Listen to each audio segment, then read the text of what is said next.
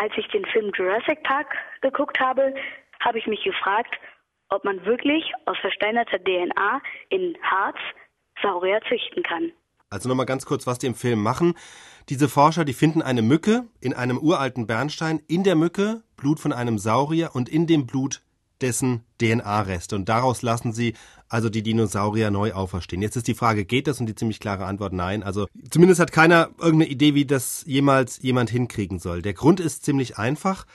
Diese Erbsubstanz, die DNA, das ist ja ein ganz dünnes, empfindliches Gebilde, also eine ganz lange filigrane Molekülkette und es gibt überhaupt keinen anerkannten Nachweis, dass die länger als ein paar zehntausend Jahre überdauert und das auch nur in Ausnahmefällen. Also was man schon gefunden hat, ist DNA von Mammuts, da ist die älteste so 60.000 Jahre alt, aber die Dinosaurier, die sind vor 65 Millionen Jahren ausgestorben und also aus dieser Zeit ist, so wie es aussieht, wirklich nichts mehr übrig. Und auch nicht irgendwo verschlossen in einem kleinen Bernstein.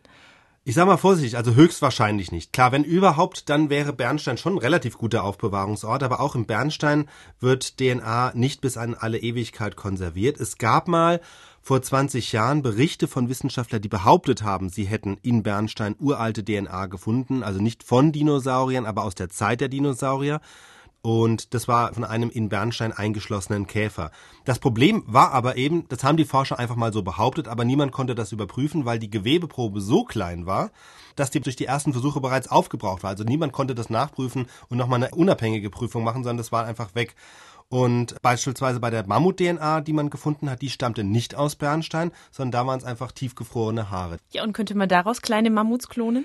Das kündigen Wissenschaftler in der Tat seit über zehn Jahren immer wieder an, aber faktisch gibt es da ein paar Hürden. Die erste ist, selbst von der DNA, die man gefunden hat, sind nur noch zwei Drittel übrig. Und diese DNA, das sind ja Millionen Bausteine, ja, also diese Buchstaben der DNA, das ist kein Text an einem Stück, sondern besteht aus vielen kleinen Schnipseln. Also die müsste man erstmal wieder in die richtige Reihenfolge bringen.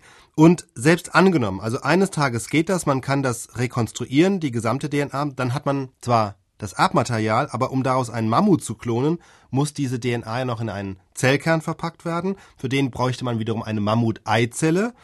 Die gibt's auch nicht, also müsste man hoffen, dass es vielleicht auch eine Elefanteneizelle tut. Und selbst wenn das funktioniert, dann müsste noch eine Elefantenkuh den Embryo austragen und gebären. Und ob das gehen würde, das steht also auch völlig in den Sternen.